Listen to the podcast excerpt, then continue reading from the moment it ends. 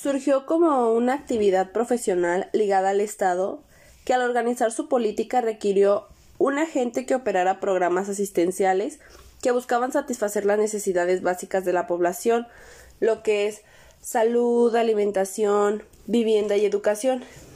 básicamente lo que hacían estas personas eran crear o más bien organizar programas que daba el gobierno para satisfacer las necesidades que tenía la población y ellas se encargaban de que pues esos programas se hicieran llegar a las personas más vulnerables.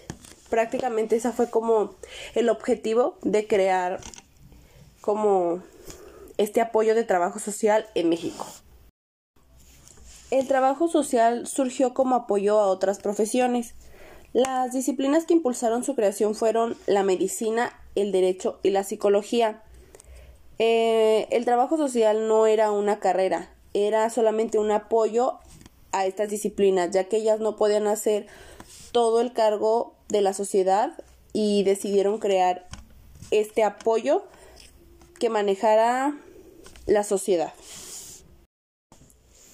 En la época tradicional del trabajo social, a estos profesionales se les conoce como asistencialistas sociales y no como actualmente las conocemos, que es trabajo social.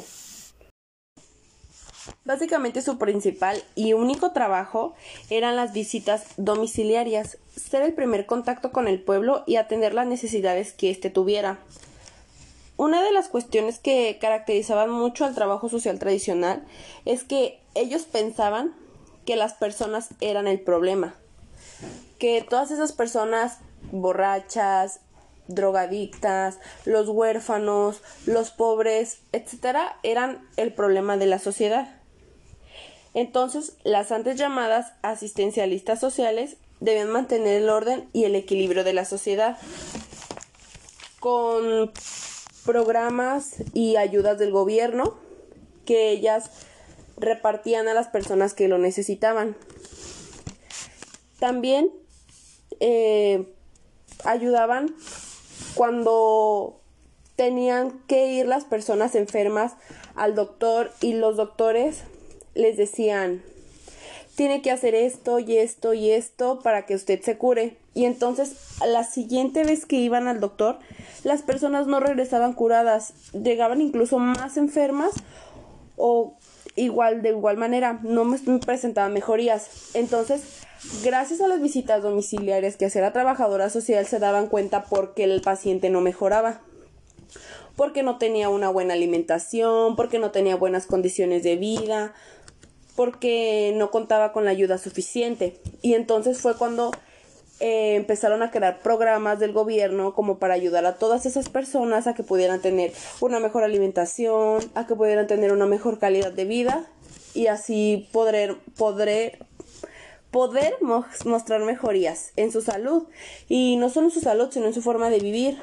Así que la trabajadora social es la que estaba en contacto con el pueblo, ya que el gobierno no tenía tiempo para o espacio para poder atender al pueblo, crearon las asistencialistas sociales, que ellas las encargaban de verificar que todo estuviera bien y de reacomodar a todas las personas que estaban por malos pasos y que ya no fueran un problema para la sociedad. Pues básicamente en la concepción tradicional el trabajador social no tenía una intervención profesional específica, sino que cumplía como con una función de intermediación entre la demanda que presentaban los individuos a las instituciones o programas que daba el gobierno y los recursos que ésta disponían para dar respuestas a los problemas que tenían las personas. Básicamente el trabajo social contemporáneo es el que transcurre en nuestro tiempo de vida, al que nos toca construir aquí y ahora. Es el que se usa actualmente, claro, con aportaciones de los pasados definitivamente ya es considerada una carrera y una profesión.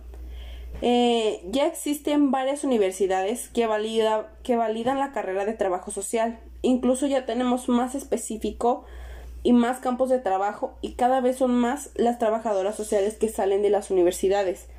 Antes casi no era muy conocida la carrera de trabajo social e incluso en la actualidad hay muchas personas que no tienen muy específica lo que es la carrera de trabajo social. Sin embargo, ya son cada vez más las alumnas o las trabajadoras sociales que crea la universidad. Ya tenemos más áreas de trabajo, incluso nos especificamos en el escolar, en el empresarial, en el jurídico y en muchos campos que sirven todavía para la, ayudar a, las, a que las personas tengan una mejor calidad de vida. Eso se nos quedó desde la primera época, que fue la tradicional, que nosotras somos una ayuda para el pueblo. Que gracias a los programas y ayudas que da el gobierno, la trabajadora social sigue ayudando a todas las personas que necesitan un apoyo para tener una mejor calidad de vida o las personas que son más vulnerables, que en este caso son los niños, los ancianos y las mujeres, incluso también los hombres. Sin embargo, las personas que se consideran más vulnerables de una sociedad son los niños, los ancianos y las mujeres. Y las trabajadoras sociales seguimos ayudando a todas esas personas que lo necesitan. La podemos ubicar a partir de la década de los 90, esto no lleva mucho tiempo, sin embargo, sí ha transcurrido varios años desde que comenzó la primera asistencialización social a la época actual que ya es trabajo social, que incluso ha ido evolucionando de una mejor manera, pero siempre para el apoyo y la beneficiación de la sociedad. ¿Cuándo se creó el trabajo social reconceptualizado? ¿Por qué evolucionó el trabajo social? ¿Qué cambio tuvo en lo académico?